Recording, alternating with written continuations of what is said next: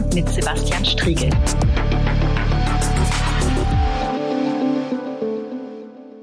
Herzlich willkommen zurück bei der großen Anfrage. Flucht und Migration sind nicht erst ein wichtiges Thema, seit Angela Merkel 2015 mit ihrem mutigen Wir schaffen das die Wut rechter Kreise auf sich zog. Flucht und Migration sind Themen, die die Menschheit seit ihrem Entstehen begleiten und noch immer ganz grundlegende Fragen an unsere Gesellschaft stellen. Wie lassen sich Ursachen für unfreiwilliges Weggehen aus der eigenen Heimat beseitigen? Wie könnte eine Welt aussehen, in der Grenzen keine unüberwindbaren Barrieren darstellen, sondern Menschen sich dorthin bewegen können, wo sie ihr Glück finden? Wie können wir in Deutschland und Europa Menschen helfen, die in Not geraten sind? Welche Ansprüche haben wir an eine Gesellschaft, in der wir leben wollen? Wie menschlich und solidarisch muss sie sich im Umgang mit den Notgeratenen zeigen, egal ob diese von hier stammen oder nicht? Und, so sehr es schmerzt, diese Frage zu stellen, zu welcher und zu wie viel Hilfe ist unsere Gesellschaft, ist unser Land in der Lage? Um diese und weitere Fragen zu diskutieren, habe ich heute Helen Deffner vom Flüchtlingsrat Sachsen-Anhalt zu Gast. Herzlich willkommen. Hallo, danke für die Einladung. Hallo Frau Deffner, vielleicht können Sie zunächst ein paar Worte zu Ihrer Arbeit beim Flüchtlingsrat sagen. Äh, Sie arbeiten in der Landesinformationsstelle Flucht und Asyl. Was ist das für eine Einrichtung? Genau, ich bin jetzt mittlerweile seit äh, anderthalb Jahren dabei. Wir sind ein Projekt, also das Projekt, in dem ich arbeite, ist eben besagte Landesinfostelle. Die ist gefördert vor allen Dingen über die EU, aber auch mit Landesmitteln. Und was wir machen, ist vor allen Dingen so Verweisberatung. Also wir sind Anlaufstelle für verschiedene Beratungsstellen und andere Organisationen, die zu diesem Thema Flucht, Asyl, Migration, teils auch noch ähm, arbeiten und äh, organisieren Weiterbildungen, Informationsveranstaltungen, machen Pressearbeit, Öffentlichkeitsarbeit, wie gesagt, die Verweisberatung, Kontakt zu Behörden und äh, PolitikerInnen diverser, diverser Levels, äh, um dieses Thema erstens in die Öffentlichkeit zu bringen, aber eben auch die Personen, die Organisationen, die dazu arbeiten, miteinander in den Austausch zu bringen und Informationen so weiterzugeben, dass sie gut genutzt werden können. Mhm. Wer ist äh, Ihre Zielgruppe? Sind das alle Geflüchteten im Land Sachsen-Anhalt? Sind das Teile äh, aus der Gruppe der Geflüchteten? Lässt sich das irgendwie unterscheiden? Für das Projekt, in dem ich arbeite, sind das äh, offiziell tatsächlich die Personen, die einen Aufenthaltsstatus haben oder sich im Asylverfahren noch befinden. Es gibt aber bei uns auch das sogenannte Right of Residence Projekt im Flüchtlingsrat angebunden. Da arbeiten drei Kolleginnen von mir und das ist für Personen, die sich im Duldungsstatus befinden und äh, auf der Suche sind sozusagen nach sicheren Aufenthaltsstaaten. Okay, vielleicht äh, gucken wir ein bisschen auf die Situation von Geflüchteten in Sachsen-Anhalt. Und äh, wir haben momentan eine besondere Zeit, die mhm auch, ich glaube, nochmal in äh, ganz besonderer Weise diejenigen trifft, die am Rande von Gesellschaft leben, leben müssen. Äh, dazu gehören auch Geflüchtete leider. Das ist die Corona-Pandemie. Ähm, wie würden Sie aktuell die Situation von Geflüchteten in Sachsen-Anhalt beschreiben? Das ist eine spannende Frage. Ähm, ich würde sagen, das passiert auf verschiedenen Levels und das lässt sich sehr unterschiedlich beantworten, die Frage. Das haben wir in den letzten Wochen immer wieder feststellen müssen, dass es da sehr sehr unterschiedliche Auffassungen von dieser Situation gibt.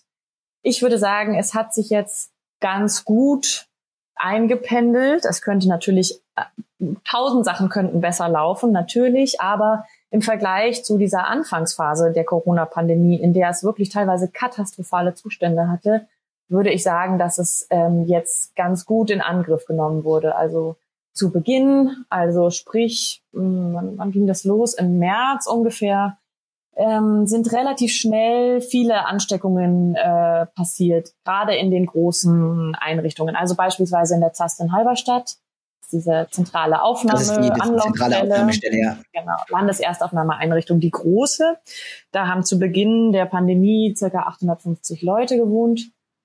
Ähm, und da ist einfach relativ schnell klar geworden, dass natürlich die An Ansteckungsgefahr riesig ist, weil man sich einfach nicht aus dem Weg gehen kann. Also das, was wir seit jeher schon kritisieren an Gemeinschaftsunterkünften, was unserer Meinung nach auf der Hand liegt, was daran problematisch ist, nämlich keine Privatsphäre, kein Rückzugsraum, gerade für Menschen, die sich vielleicht äh, mit, also die schwer von Traumata zum Beispiel belastet sind, einfach keine Möglichkeiten, sich den Raum zu nehmen, den sie brauchen würden. Das zeigt sich gerade in solchen Situationen wie einer Pandemie, in der alle Leute Angst haben, ähm, besonders stark. Also da sind dann ganz viele Dinge einfach sehr schief gelaufen. Man hat gemerkt, dass das Land nicht vorbereitet war. Wir saßen ähm, beim Landesverwaltungsamt in einem Treffen, ich glaube, das war Anfang Februar, Mitte Februar, als gerade klar wurde, okay, da kommt jetzt was, was heißt Corona, äh, was passiert denn damit? Da haben wir das angesprochen in diesem Gespräch und da meinte die verantwortliche Person oder die in, diesem, in dieser Abteilung des Landesverwaltungsamtes arbeitet, meinte zu uns, na ja, das, äh, dafür gibt's ja äh, Pandemiepläne, beziehungsweise damals sprachen wir alle noch von Epidemie, weil wir das Ausmaß nicht kannten. Dafür gibt es ja Pläne, die können wir ja dann durchsetzen und im Zweifelsfall machen wir einfach die Tore zu. Und das ist ja auch das, was dann passiert ist. Ne? Die Tore wurden geschlossen, die ganze Einrichtung wurde unter Quarantäne gestellt und die Versorgungslage war einfach desaströs. Und wie gesagt, das hat sich aber mittlerweile ein bisschen zum Besseren gewandelt. Und deshalb würde ich sagen, dass die Unterbringungssituation jetzt, um auf die Frage zurückzukommen, ähm, ganz okay ist, soweit wir das mitkriegen. Da dringen aber auch, das muss man dazu sagen, sehr wenige Informationen tatsächlich nach außen. Also es gibt dazu keine Pressemitteilungen des Innenministeriums oder des Landesverwaltungsamtes oder sowas. Ich glaube, es gab eine vom Landesverwaltungsamt. Das heißt, das müssen wir uns quasi über unsere Kanäle erfragen. Hm, unseres Wissens nach gibt es gerade keine Quarantäne und auch keine angesteckten Personen, äh, die in Gemeinschaftsunterkünften leben. Aber natürlich herrscht die Angst weiterhin vor, ja, das ist äh, klar. Und dass man aus der ZAST, also aus dieser Erstaufnahmeeinrichtung, nur herauskommen konnte, indem man sich angesteckt hat, weil man erst dann tatsächlich die Chance hatte, umverteilt zu werden, äh, finde ich schon sehr makaber. Das äh, glaube ja, ich, zeigt ich es, das ist, glaube ich, so für mich der Überton der, dieser letzten zwei, drei Monate. Es ist einfach sehr, sehr makaber, was da passiert ist und was da klar wurde, was man für eine Auffassung dieser, dieser Menschen hat und was für die getan werden muss. Es ist echt einiges schiefgelaufen, leider. Ja. Ist denn inzwischen eine Verbesserung der Situation eingetreten, als wir im Innenausschuss über gerade auch die Quarantänesituation in der ZAST gesprochen haben, über die Schwierigkeiten, dass Quarantäne immer wieder fortgeschrieben werden muss, weil eben sich immer mehr Menschen und nacheinander angesteckt haben. Ist denn inzwischen die Belegung in der Situation, äh, die Belegungssituation in der ZAST besser geworden? Das heißt, dass dort auch tatsächlich weniger Leute untergebracht sind? Ja, ja, ja, genau. Also es sind mittlerweile weniger Leute dort. Ähm, die Belegungssituation ist dementsprechend besser geworden, in Anführungszeichen. Die grundsätzliche Kritik besteht weiterhin. Ne? Also es ist eine riesige Einrichtung für unfassbar viele Menschen, die dort irgendwie zurechtkommen müssen. Ähm, die Einrichtungsleitung tut natürlich ihr Bestes. Den Satz muss ich vielleicht auch nochmal dazu sagen. Ich, ich oder wir als Flüchtlingsrat unterstellen natürlich niemandem, dass da aus bösem Willen gehandelt wird. Ne? Also das ist nicht äh, das, was dahinter steht. Das, was dahinter steht als Hauptargument für mich zumindest ist diese Problematik von, wie gesagt, was für eine Auffassung haben wir von den, den Menschen und was deren Bedürfnisse sein könnten und inwieweit die auch involviert werden sollten. Also was zum Beispiel das Robert Koch Institut ganz früh schon gesagt hat, ist, die Leute müssen äh, sich einbringen können in diese Quarantäneprozedere. Ja. Das nennen die partizipative Quarantäne. Das ist ein Konzept, was ich total nachvollziehbar und logisch finde, nämlich die Leute, die davon betroffen sind, müssen natürlich Mitspracherecht haben. Das hat die Einrichtungsleitung dann auch versucht zu etablieren. Da gab es dann so runde Tischformate und so. Aber da leben so viele Leute, das kann nicht bewerkstelligt werden. Also es ist quasi das, das System der Gemeinschaftsunterbringung ist die Problematik in sich. Und deshalb kann auch nur äh, X, also Schritt X, Y und Z ergriffen werden, aber der Rest des Alphabetes fehlt. Also das ist in sich, glaube ich, nicht möglich. Und äh, deshalb kritisieren wir immer wieder dieses Unterbringungssystem so stark, weil es einfach, es kann nicht, es kann nicht machbar sein, 850 Leute äh, zu involvieren in diese Quarantänemaßnahmen. Und die ganzen Leute, mit denen wir gesprochen haben, haben alle uns quasi unabhängig voneinander bestätigt, sie hatten keine Ahnung, was da gerade passiert. Ihnen wurde keine wirkliche Information dazu gegeben, wie das jetzt weitergeht, warum das so gemacht wird, was ihre Möglichkeiten sind und so weiter und so fort. Ähm, und das war einfach wirklich hochproblematisch. Und das hat sich jetzt verbessert, insofern, als es weniger Leute geworden sind, ja. Und auch, äh, glaube ich, große Teile oder einige Teile zumindest der Menschen, die besondere Schutzbedarfe haben und auch zur Risikogruppe gehören, ausquartiert wurden. Aber das ist das, was ich vorhin meinte. Ja? Also äh, der Großteil musste sich infizieren, um ausquartiert zu werden, weil der Ablauf hieß, wenn du angesteckt bist, dich angesteckt hast, infiziert bist, Dann kommst du in eine Quarantäneeinrichtung und von dort aus verteilen wir in die Landkreise. Ja. Also der Schritt war quasi infizieren, Quarantäne und dann erst geht es weiter. Und jetzt sind es weniger Leute, aber weiterhin in verhältnismäßig wenigen Räumen, also weiterhin in Mehrbettzimmern, weiterhin äh, mit äh, Trennung der verschiedenen ähm, Gebäude, also wenig Kontaktmöglichkeiten zu den anderen und so. Das kann man von mehreren Seiten sehen. Ne? Das macht einerseits natürlich Sinn, das so zu machen. Andererseits, wenn man versucht, sich in die Leute hineinzuversetzen, ist es hochproblematisch, weil sie einfach nicht keine Möglichkeiten haben, sich einzubringen, mitzuentscheiden, so wie wir das alle haben. Ne?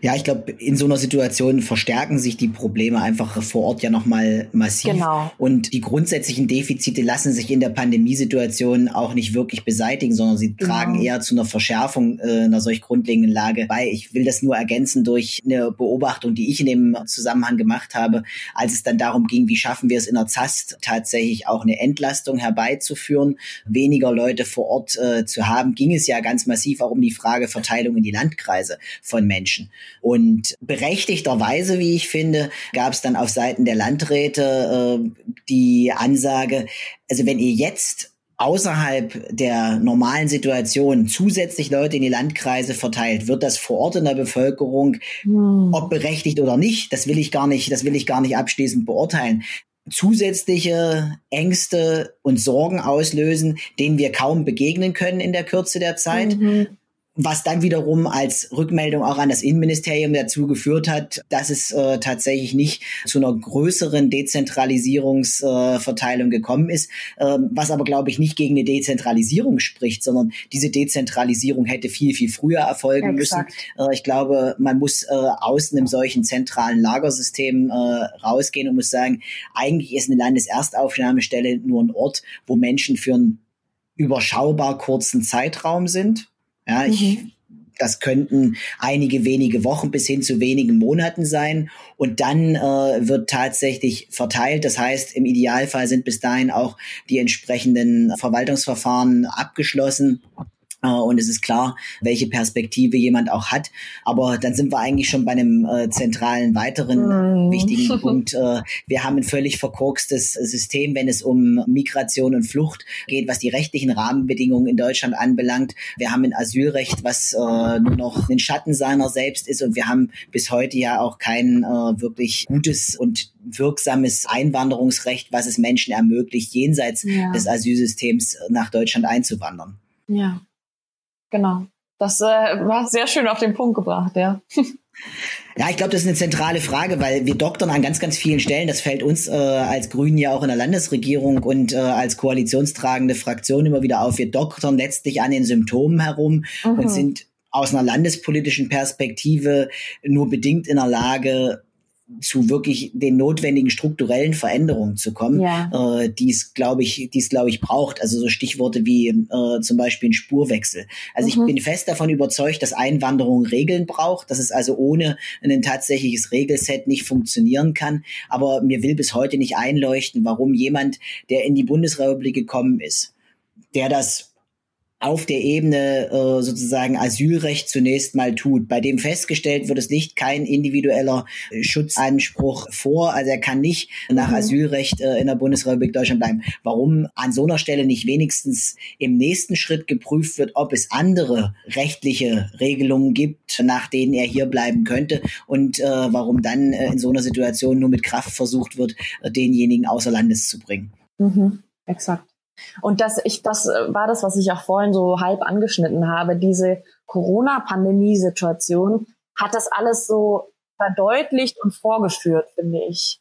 Ähm, also die grundlegenden Probleme liegen natürlich in der Natur des deutschen Asylsystems, was sich die letzten Jahre, wie Sie gerade auch gesagt haben, äh, wirklich extrem verändert hat und immer wieder verschärft wurde. Verschärft und verschärft und verschärft und ein Schatten seiner selbst. Das ist, äh, ist glaube ich, eine sehr treffende Formulierung.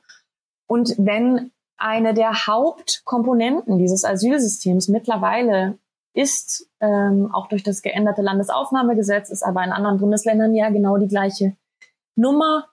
Ein, ein, wenn eine Hauptkomponente davon ist, dass die Leute 18 Monate teilweise in Erstaufnahmeeinrichtungen sind. Das zeigt ja schon der Name. Es ist eine Erstaufnahmeeinrichtung. Es soll nicht für 18 Monate, anderthalb Jahre gedacht sein, beziehungsweise für manche Leute sogar noch länger.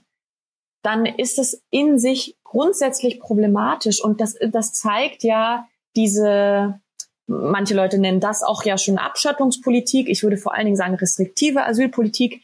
Der Grundgedanke ist, wir wollen nicht, dass noch mehr Leute kommen. Wir wollen die Leute, die wir jetzt leider schon hier haben, zumindest äh, so gut wir können, davon abhalten, tatsächlich auch hier äh, bleiben zu können. Und deshalb müssen wir ihnen verdeutlichen, dass die Situation für sie hier nicht gut ist, nicht lebenswert und sie deshalb am besten freiwillig, notfalls abgeschoben äh, wieder ausreisen sollten.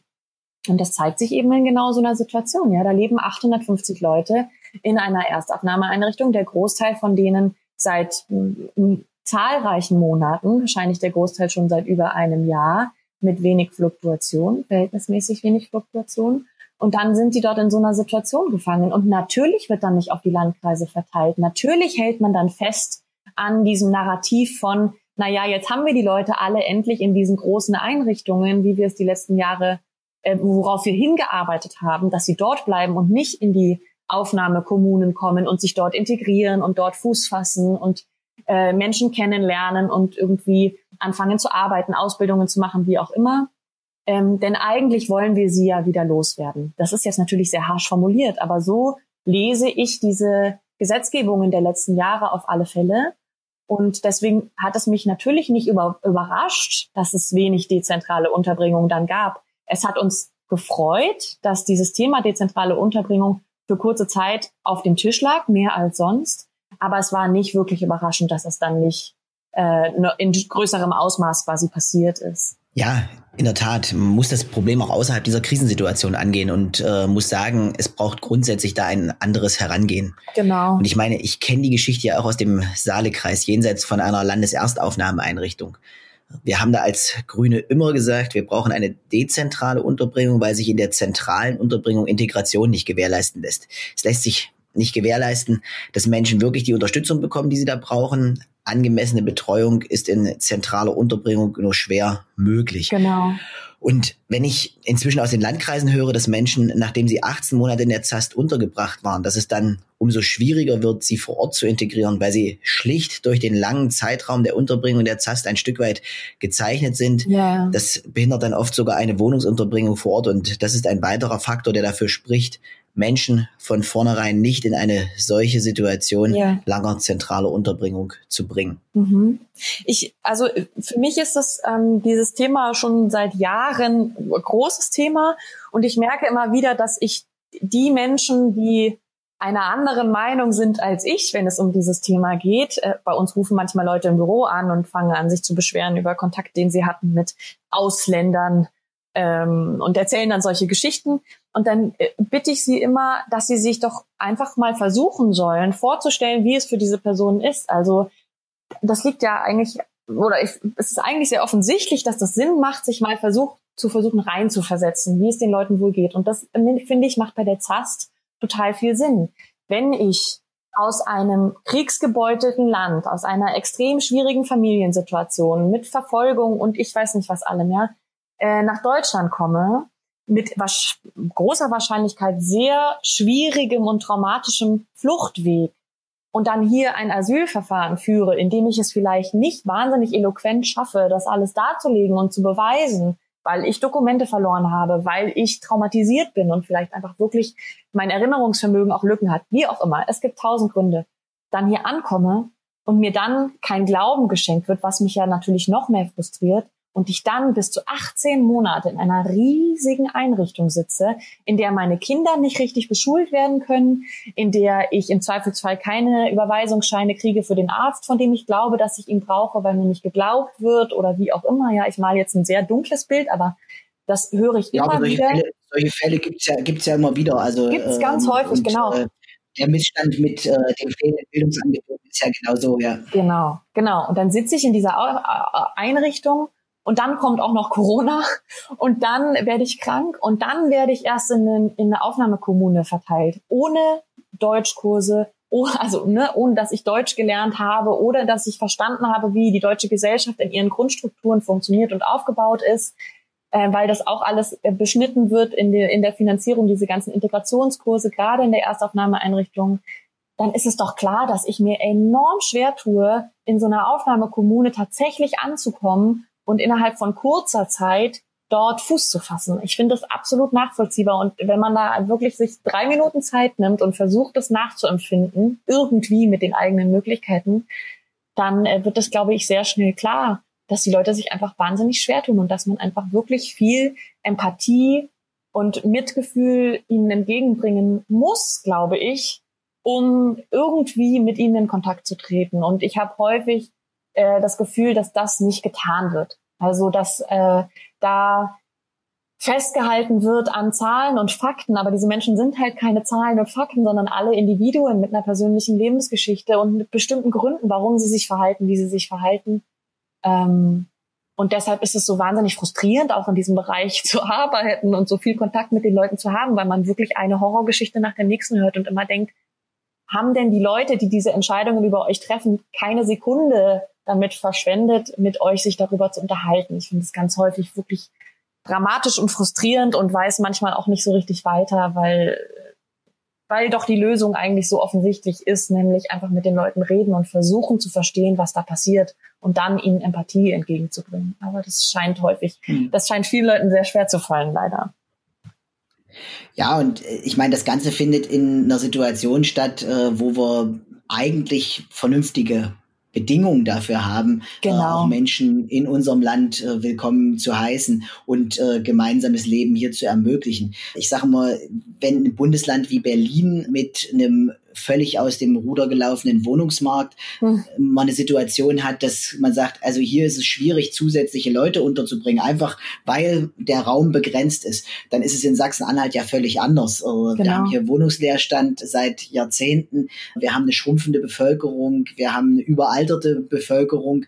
Das heißt, zunächst mal gibt es rein äh, mit Blick auf die nackten Zahlen genug Möglichkeiten, Menschen unterzubringen. Es gibt genug Wohnraum mhm. äh, und deswegen wäre es eigentlich die Aufgabe zu, zu sagen, wie, wie schaffen wir das so, das zu organisieren, äh, dass hier Menschen tatsächlich eine Heimat finden können oder wir ihnen zumindest die Möglichkeit geben, das zu probieren. Und äh, ich habe immer das Gefühl, die, so funktioniert Landespolitik derzeit noch nicht. Es gibt immer viel zu viele Akteure, die eher einen Ansatz haben, wie wären wir möglichst unattraktiv äh, mhm, äh, für Menschen, genau. die hierher kommen wollen. Also das irritiert mich, weil mein Eindruck ist, das Land bräuchte das Gegenteil davon. Das Land ja. bräuchte mehr Menschen, das Land bräuchte äh, Menschen, die sich hier dauerhaft beheimaten. Jetzt sind wir aber wieder bei der Frage, das bräuchte eigentlich auch einen, gesetzliches, einen gesetzlichen Rahmen, der Einwanderung tatsächlich steuerbar macht äh, ja. und nicht nur äh, über das Thema Asylrecht oder subsidiärer Schutz mhm. reinkommt, sondern äh, wo tatsächlich es möglich ist, Einwanderung in irgendeiner Form nach Regeln ablaufen zu lassen. Ja, genau. Und also ich bin keine Juristin. Ähm, für mich sind diese Paragraphen und Gesetzestexte äh, größtenteils unverständlich. Ich versuche mich da reinzufuchsen, aber die äh, fachlichen Analysen, die ich gelesen habe zu diesen Gesetzespaketen, die letzten Sommer auf den Weg gebracht wurden, wo es ja auch dieses Fachkräfteeinwanderungsgesetz gibt, sehr deutscher Name, Fachkräfteeinwanderungsgesetz. Ähm, da ist alles, was ich dazu gelesen habe, beispielsweise von der von der GGUA in Münster, die viel zu diesem Thema machen, äh, auf jeden Fall äh, das, die ziehen das Fazit, dass das einfach eine Farce ist, ja, also dass die dass da so getan wird, als ob Möglichkeiten aufgemacht werden für ganz viele Leute, äh, tatsächlich hier einen Aufenthalt zu bekommen, eben zum Beispiel über Arbeit statt über Asyl, weil ganz viele Leute, die Asyl beantragen, äh, im Zweifelsfall ja tatsächlich keinen Asylgrund auf dem Papier haben, aber trotzdem natürlich gut genug Gründe, um ihr Heimatland zu verlassen und hier Zuflucht zu suchen. Ähm, aber genau, dass diese Mechanismen, die dafür eigentlich äh, in place sind, um diese Menschen auch hier aufnehmen zu können, tatsächlich so hohe Hürden haben, ähm, also wahnsinnig hohe Deutschkenntnisse und äh, Bildungsan, also äh, Anerkennungen, die kaum machbar sind und sowas, ähm, dass es letzten Endes einfach nur eine leere Hülle ist. Ja. Ja. Das ist äh, wirklich ein Problem leider. Da wird dann nach außen quasi kommuniziert, ja, wir, wir schaffen ja Möglichkeiten dafür, wir reden darüber, wir wollen Fachkräfte in Deutschland und so weiter und so fort. Aber ich finde genau den Hinweis auf Sachsen-Anhalt gut, weil ähm, wir uns klar machen müssen, genau wie Sie gerade gesagt haben, es gibt hier einen demografischen Wandel. Die Bevölkerung ist sehr alt geworden. Gerade die ländlichen, also Sachsen-Anhalt, wie Susi Möberg immer schön sagt, ist ein Flächenland. Äh, gerade die ländlichen Regionen sind einfach sehr dünn besiedelt. Da ist auch nicht viel los. Klar gibt es dort nicht viele Anreize hinzuziehen. Ja, also für Menschen, die hierher kommen, dorthin zu ziehen, ist auch wieder eine Hürde. Ähm, das ist die ewige Krux, ja, der Umverteilung. Aber grundsätzlich gibt es natürlich die Ressourcen. Es haben in den letzten Jahren unzählige Gemeinschaftsunterkünfte und dezentrale Wohneinheiten zugemacht äh, oder wurden geschlossen von den, von den Landkreisen, den, den Städten und äh, Kreis, wie nennt man, kreisfreien Kommunen. Kreisfreien, den kreisfreien Städten. Genau, ja, kreisfreien Städten. Ähm, wurden geschlossen, weil es äh, gar nicht mehr so viele Menschen hier gibt, die hier Zuflucht suchen und dort untergebracht werden könnten, müssten. Ähm, also der Platz ist natürlich da. Das ist ja klar. Ich war mal bei einer Veranstaltung in der IHK in Magdeburg, wo die Leiterin der IHK auch ganz klar gesagt hat, wir brauchen die Arbeitskräfte. Also für uns liegt völlig klar auf der Hand, dass wir mehr Menschen brauchen, die hier arbeiten dürfen. Und wir appellieren daran, dass das ermöglicht wird. Und dann gibt es eben so wie letzten Sommer dieses Fachkräfteeinwanderungsgesetz, was zwar sagt, es würde es ermöglichen, aber letzten Endes faktisch unterm Strich das eigentlich nicht tut. Ja, und also auch, glaube ich, selbst bei den ganz, ganz kleinen Schritten passiert zu wenig. Ich habe die letzten Wochen wieder intensiv äh, diskutiert, unter anderem auch mit dem Innenminister über die Frage, sollte Sachsen-Anhalt nicht eigentlich eine Bundesratsinitiative aus Baden-Württemberg mit unterstützen, wo es um Menschen geht, die hier einen Ausbildungsplatz äh, haben oder einen bekommen könnten? Mhm. und die darüber dann ein Bleiberecht auch organisiert bekommen. Äh, mhm. Aber da führt bis heute kein Weg rein, dass Sachsen-Anhalt eine entsprechende Bundesratsinitiative unterstützt. Und zwar nicht, weil es nicht auch Fraktionen in der sachsen-anhaltischen Landesregierung gibt, die das nicht unterstützen würden. Also die äh, Grünen und die SPD wären in dem Fall deutlich dafür, aber die CDU setzt sich da drauf und äh, verhindert, dass Sachsen-Anhalt im Bundesrat einer solchen Initiative zustimmen kann. Ja. Eine Haltung, die ganz offensichtlich gegen die Interessen des eigenen Landesgerichtes ist. Sie haben das nochmal sehr schön deutlich gemacht. Wir brauchen Menschen, die hier sich neu beheimaten und die hier mhm. Teil von Gesellschaft werden wollen. Mhm. Ja. Und da, äh, da waren wir vorhin schon, haben wir, sind wir einmal dran vorbeigeschlittert sozusagen, aber da ist natürlich auch nochmal ein Stichwort ähm, diese Aufnahmeprogramme, ja. Aufnahmeprogramme aus zum Beispiel äh, griechischen Camps. Da musste ich jetzt gerade dran denken, als Sie das so formuliert haben, da setzt sich die CDU drauf. Also Herr Stahlknecht, da habe ich, da hatte ich wirklich, ich weiß gar nicht, wie ich das sagen soll, da habe ich kurz gelacht und dann war mir wirklich nach Weinen zumute, als ich gesehen habe, dass Herr Stahlknecht gesagt hat, also der Innenminister Stahlknecht in Sachsen-Anhalt gesagt hat, ähm, dass zwei Kinder aufgenommen werden von den versprochenen. Ich glaube, in Sachsen-Anhalt waren 100 versprochen, bundesweit habe ich jetzt die Zahl gar nicht mehr im Kopf. Ich glaube knapp 1000 und letzten Endes wurden dann aber nur 47 aufgenommen und Sachsen-Anhalt hat zwei aufgenommen. Und wenn ich das höre, falle ich wirklich vom Glauben ab, weil die Zahlen so klar zeigen, es gibt so viele Menschen, die äh, den ganz klaren Bedarf haben nach Unterstützung und wir haben ganz klar die Ressourcen, um das zu tun. Da geht es also, ne, wie wir gerade hatten, Einwanderung, um, äh, um zu arbeiten, um hier Arbeitsplätze zu belegen, weil alle Betriebe danach laut rufen, äh, weil wir die Ressourcen dafür haben, platztechnisch und weil unsere Gesellschaft äh, veraltet und wir Menschen brauchen, die quasi nachrücken. Ähm, aber gerade wenn es um diese Aufnahmeprogramme geht, da äh, habe ich vorhin auch nochmal ein paar Zahlen rausgesucht und jedes Mal wieder, wenn ich was dazu lese, kann ich nicht glauben, was ich da sehe. Ne? Auf den griechischen Inseln sind mehr als 36.000 Schutzsuchende, gerade davon sind ein Drittel Kinder, 7.200 unter zwölf Jahren. Also diese Zahlen sprechen für sich. Und dann sagt Herr Steignichter, wir nehmen zwei Kinder auf. Und man versteht irgendwie nicht, warum. Also es gibt für mich keinen guten Grund. Da werde ich auch ein bisschen emotional. Ich weiß, dass das nicht so professionell ist natürlich, aber ich, also es gibt für mich keinen guten Grund, sich so zu verhalten. Aber es ist ganz klar, und ich glaube, das ist keine Unterstellung, es ist politischer Wille, es ist nicht gewollt, dass mehr Menschen hierher kommen, weil es diese Signalwirkung nach außen trägt, ähm, dann kommen ja alle. Das ist wissenschaftlich schon was, längst widerlegt. Genau, weil es ist, ja, also, komplett widerlegt, dran. widerlegt ist. ist ja, diese Pull-Faktoren äh, gibt genau. es so nicht. Genau. Und äh, ich glaube, das ist tatsächlich auch ein gefährliches Kuschen vor denjenigen, die dieses Land nach außen hin abschließen wollen genau. und die es nach innen auch äh, in einer Art und Weise gestalten wollen, die mit Demokratie nichts zu tun hat. Und ich glaube, ein Innenminister tut nicht gut daran, solchen Kräften das Wort zu reden, indem er selbst eine so restriktive Politik fährt, sondern es würde eher darum gehen zu gucken, was können wir denn möglich machen. Klar genau. ist, Sachsen-Anhalt kann nicht alle Geflüchteten von den griechischen Inseln aufnehmen. Das wäre im Übrigen auch der falsche Ansatz, weil ich das glaube, erwartet aber auch Solidarität. Niemand. Nee, nee, aber es wäre ja, also ich glaube, europäische Solidarität muss es da natürlich auch geben und es muss Klar. natürlich auch darum gehen zu sagen, was kann Polen mittun, was kann Tschechien, was kann die Slowakei, was kann Ungarn tun. Es braucht auch da ein gemeinsames Vorangehen, aber es kann wiederum andererseits ja auch nicht funktionieren zu sagen, die anderen machen nichts, jetzt zeige ich nur mit dem Finger auf die äh, und bin selbst nicht bereit, auch äh, zu handeln. Und ich glaube, das muss man miteinander versuchen, irgendwie einen Ausgleich zu bringen, zu sagen, wir können nicht alles tun, auch als Bundesland Sachsen-Anhalt nicht und nicht alleine, aber wir können unseren Teil tun. Und äh, als Grüne haben wir ja zum Beispiel vorgeschlagen, 100 Kinder nach Sachsen-Anhalt zu holen, mhm. zunächst mal als einen Start. Das ist angesichts der Zahlen äh, von Menschen, die auf den griechischen Inseln in Not leben, immer noch viel zu wenig. Aber es wäre der Versuch gewesen, einen Anfang zu machen. Und selbst das hat ja die CDU bisher verhindert. Äh, genau. Und äh, ich glaube, da braucht es tatsächlich mehr Aktivität und äh, braucht es tatsächlich auch ein engagierteres Vorgehen von Sachsen-Anhalt als Bundesland.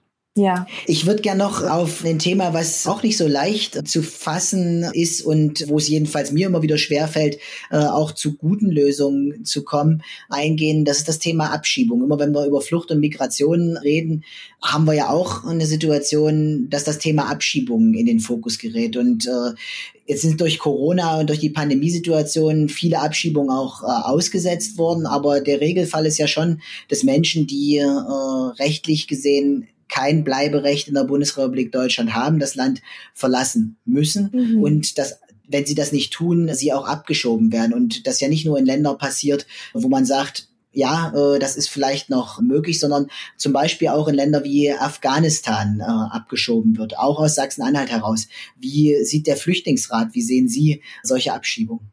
Ja, die Gretchenfrage der Abschiebung leider. Ähm, ich glaube, oder meine persönliche Auffassung bei Abschiebungen ist, dass man da schwankt oder dass wir da viel schwanken zwischen einer teilweise ja utopischen Vorstellung von, es soll keine Abschiebungen geben. Ich glaube, dass das sehr weit in der Zukunft liegt, dass wir an diesen Punkt kommen. Und gleichzeitig natürlich dem Verständnis von Realpolitik, dass es auch in einem funktionierenden Asylsystem, wie das hier nun mal festgeschrieben ist, natürlich auch das vorgesehen ist, dass man äh, Menschen, die keinen kein Recht auf Schutzstatus haben, äh, böse gesagt wieder los wird. Ja? Ähm, dass das passieren muss, verstehe ich. Nur natürlich ist der, der, die, der, der Rahmen viel zu hoch gesetzt. Also da, das Stichwort hatten wir eben schon, diesen Spurwechsel zum Beispiel. Ja? Dass Menschen, die eigentlich von Abschiebung bedroht sind, nur tatsächlich selten Möglichkeiten haben, wirklich äh, effektiv einen Spurwechsel zu machen und tatsächlich in Arbeit zu kommen. Ähm, die Möglichkeiten sind gering, würde ich jetzt mal sagen. Viele Leute von denen, die eigentlich äh, abschiebepflichtig wären, also ausreisepflichtig wären, äh, hängen Jahre, teilweise Jahrzehnte in Duldungsstatus. Also ich habe ja. lerne immer wieder Menschen kennen, gerade Saalekreis, ne, GU Krumpa, zum Beispiel habe ich erst vor ein paar Wochen wieder mehrere Männer kennengelernt, die seit 17, 18 Jahren in Deutschland sind, nicht arbeiten dürfen, in der Gemeinschaftsunterkunft leben, im Zweifelsfall natürlich Leistungskürzungen haben, also auch sehr wenig Geld bekommen und einfach keine Perspektive. Das heißt und aber auch ja nicht nur wenig Geld bekommen, sondern äh, oft von Gutscheinen leben müssen, die exakt, von genau, im Saalekreis äh, genau, gestellt werden. Ja. Also mhm, genau. das heißt ja in einer Situation leben, wo sie, wo von selbstbestimmten Leben quasi nichts mehr übrig ist. Exakt, kein selbstbestimmtes Leben mehr. Und das ist quasi der Punkt, den ich machen will. Also die Menschen, die eigentlich ausreisepflichtig sind, also denen die Abschiebung droht, sind häufig in solchen Situationen, die wirklich kaum noch lebenswert sind und dramatisch für die Leute. Ähm, aber grundsätzlich ist natürlich dieser, dieser Abschiebungspunkt schwierig, weil, wie gesagt, dieses Ziel, was wir verfolgen von keine Abschiebungen mehr, Menschen sollten frei bestimmt leben können, wo sie möchten. Genauso wie viele Leute aus Deutschland auch in andere Teile der Welt ziehen, ohne dass ein Hahn danach krähen würde, warum sie das jetzt machen und ob sie das Recht dazu haben. Die Diskussion gibt es gar nicht. Das wird dann Expats genannt, ja. Ähm, also quasi in die eine Richtung funktioniert es, in die andere Richtung funktioniert es nicht. Ähm, und dass so viele Leute von Abschiebung bedroht sind, und dass zum Beispiel in Länder wie Afghanistan abgeschoben wird, finde ich äh, unmenschlich und extrem problematisch. Vor allen Dingen die Art und Weise, wie es gemacht wird. Äh, da gibt es Beispiele aus Bayern zum Beispiel. Ne? Leute, die in Ausbildung sind, mit ihrer Familie hier sind, werden vom Ausbildungstisch quasi von der Polizei abgeholt und abgeschoben und niemand weiß, wo sie hin sind. Solche Sachen, das sind natürlich absolute Horrorstories, das ist klar. Aber um jetzt auf Sachsen-Anhalt zurückzukommen, Ganz klar, Sachsen-Anhalt ist eines der ganz wenigen Bundesländer, die nach Afghanistan abschieben, obwohl Afghanistan ein Land ist, was von Krieg geschüttelt ist seit Jahrzehnten und auch wirklich massiv. Alle Berichte zu Afghanistan erklären ganz klar, dass es dort keine sichere äh, Rück- oder Ankommenmöglichkeit gibt für RückkehrerInnen. Ähm, da wird jetzt natürlich äh, Herr Stahlknecht oder äh, die CDU zumindest, die das ja äh, verfechtet, diese Abschiebungspraxis nach Afghanistan, sagen dann natürlich, ja, wir schieben nur sogenannte Gefährder äh, und Straftäter ab. Das ist aber natürlich auch kein Deut besser. Es werden trotzdem Leute von hier in ein Land abgeschoben, in denen ihnen zumindest zu gewisser Wahrscheinlichkeit der Tod droht oder zumindest überhaupt keine Möglichkeit der Reintegration. Und ähm, das ist äh, ein großes Problem. Das ist weit diskutiert. Da gibt es, so wie ich das wahrnehme, sehr verhärtete Fronten, äh, wenig aufeinander zugehen. Die Diskussion steht irgendwie an so einem so einem frozen Conflict, würde man in der Politikwissenschaft sagen, ja. Ähm, und es ist sehr frustrierend, das irgendwie so zu versuchen zu beeinflussen in die eigene Richtung, weil sich da wirklich sehr wenig tut und äh, kaum kaum Redeplatz da ist, wie auch immer man das formulieren möchte. Ja, ich glaube, ich glaube, da sozusagen würden tatsächlich nur sich ändernde politische Mehrheitsverhältnisse helfen, weil ja. in der Tat, dadurch, dass das im Bereich des Innenministeriums ist und letztlich Vollzug von Bundesrecht bedeutet, gibt es eine Haltung bei der CDU, die sagt, das ist unser Bereich, das haben wir zu entscheiden. Genau. Und das Einzige, was äh, in dem Zusammenhang erreichbar war, war diese Festlegung auf nur Gefährder, nur Straftäter, wobei man realistischerweise sagen muss, das bedeutet auch, dass Menschen, die sich minimalster Vergehen schuldig gemacht haben, genau. bereits äh, auf der entsprechenden Liste landen können. Das heißt, äh, dass auch das ist kein wirklicher Schutz. Und ich finde es weiterhin hoch unbefriedigend, äh, dass wir da nicht in der Lage sind, äh, zu einer besseren Politik zu kommen, weil ich mhm. glaube, dass unter den gegenwärtigen Bedingungen nach Afghanistan überhaupt nicht abgeschoben werden sollte, schlichtweg, weil dort kein sicheres Leben möglich ist. Genau. Die Zahl der Terroranschläge, der Opfer von Terroranschlägen hat in den letzten Jahren massiv zugenommen äh, zur Frage, inwieweit haben Menschen eine Chance, die nach Afghanistan zurückkommen, dort zu überleben, sich eine Perspektive aufzubauen, wird sehr, sehr pessimistisch äh, gesehen von all denjenigen, die sich äh, damit auskennen. Und mhm. dann kommt ja ergänzend noch hinzu, nach Afghanistan abgeschoben zu werden, heißt ja nicht zwingend aus Afghanistan zu sein oder vorher dort gelebt zu haben. Ich habe jetzt erst wieder einen Fall auf dem Tisch gehabt, wo jemand letztlich über Jahre und Jahrzehnte im Iran vorher war und der ist aber jetzt nach Afghanistan abgeschoben worden, weil seine mhm. Familie ursprünglich von dort stammt. Mhm. Also das ist äh, eine Art von Willkür, die ich nicht akzeptabel finde und wo ich denke, da müssen wir auch politisch wirklich was verändern. Das wird aber nur mit äh, sich ändernden politischen Mehrheiten auch möglich sein. Ja, ich finde es ganz spannend. Also dieses Afghanistan-Beispiel ist rasend interessant, finde ich, weil eigentlich, wenn man sich die Zahlen und Fakten dazu anguckt, beispielsweise, um jetzt einen kleinen Querverweis zu machen, Friederike Stahlmann, die am Max-Planck-Institut dazu forscht oder geforscht hat. Ich weiß ja. nicht genau, ob sie das noch macht. Geforscht hat, glaube ich. Ganz tolle und eindrückliche Berichte darüber geschrieben, war mehrmals dort, hat Kontakt mit Tausenden Rückreisenden äh, gehabt und sich einfach also breit zu diesem Thema äh, aufgestellt. Ähm, die sagt auch ganz klar, es gibt keine Möglichkeit für die Menschen, die dort zurückkommen. Die, die Bedrohung ist so real, äh, und so allgegenwärtig, dass es einfach keine Chance gibt des guten Überlebens, wenn überhaupt Überlebens. Ja, gut jetzt wirklich in Klammern. Ähm, und dass zum Beispiel bei der bei der Innenministerkonferenz letzte Woche über äh, Wiederaufnahme von Abschiebungen nach Syrien diskutiert wird. Das sind beides Beispiele. Also nach Afghanistan wird abgeschoben, zwar in geringem Maße, aber trotzdem. Äh, nach Syrien soll irgendwann wieder abgeschoben werden und das stand letzte Woche tatsächlich zur Diskussion. Äh, beide Länder sind doch eigentlich Beispiele, wo man mit gesundem Menschenverstand, wenn man drei Zeilen dazu gelesen hat, weiß oder mit Leuten gesprochen hat, die von dort kommen, ja natürlich, ähm, weiß, dass es keine Möglichkeit dort gibt. Also keine Möglichkeiten und dass es unmenschlich ist, Menschen dorthin zurückzuschicken. Und trotzdem wird es diskutiert. Und ich finde, das sagt sehr viel aus über den Zustand unserer politischen Verhältnisse, dass äh, PolitikerInnen, vor allen Dingen der Mitte-Rechtsparteien, äh, das tatsächlich aussprechen, also sich trauen auszusprechen, dass das Optionen sind. Das finde ich total interessant, weil es irgendwie zeigt, wie robust und wie makaber und wie auch realitätsfern da teilweise diskutiert wird. Also da wird wirklich nur noch nach politischer Linie diskutiert von, diese Leute sollen nicht hier sein. Egal was ist auf der anderen Seite wo sie wieder man immunisiert, sollen. ich glaube, man, man genau. immunisiert sich an so einer Stelle gegen äh, auch die ganz spezifischen Schicksale, die dahinter stehen. Äh, genau. sondern das sind halt Zahlen auf dem Papier und nach dem Motto, wir müssen halt jetzt so und so viele Leute äh, auch wieder loswerden. Wir wollen keinen Anreiz setzen, vermeintlich, äh, dass mehr Leute hinterherkommen. Das ist irgendwie nicht darstellbar innerhalb der eigenen politischen genau. Konzeption. Und das ist eine, genau. eine hochgefährliche Angelegenheit, weil es eben den Menschen, den Einzelnen, um den es da geht, völlig aus dem Blick verliert und nur noch sagt, wie kann ich hier möglichst ja äh, auf dem Papier die Zahlen irgendwie äh, mhm. entsprechend gestalten.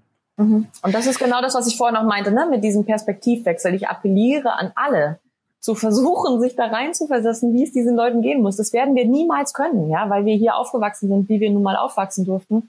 Aber zumindest zu versuchen und dann wird es sehr schnell klar. Ich glaube, dass man es immer, immer, immer wieder machen muss, auch wenn es anstrengend und frustrierend ist, äh, trotzdem zu versuchen, Menschen Empathie entgegenzubringen und ihnen zu vertrauen mit dem, was sie erzählen.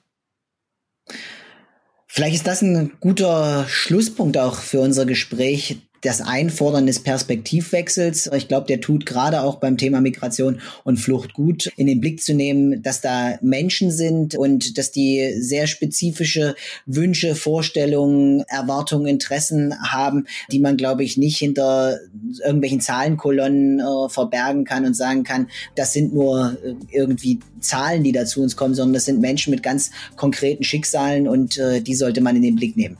Frau Deffner, vielen Dank, dass Sie sich die Zeit genommen haben für unser heutiges Gespräch und äh, ich wünsche Ihnen noch einen guten Tag. Sehr gerne, vielen Dank und ebenso. Die große Anfrage. Ein Podcast von und mit Sebastian Striegel.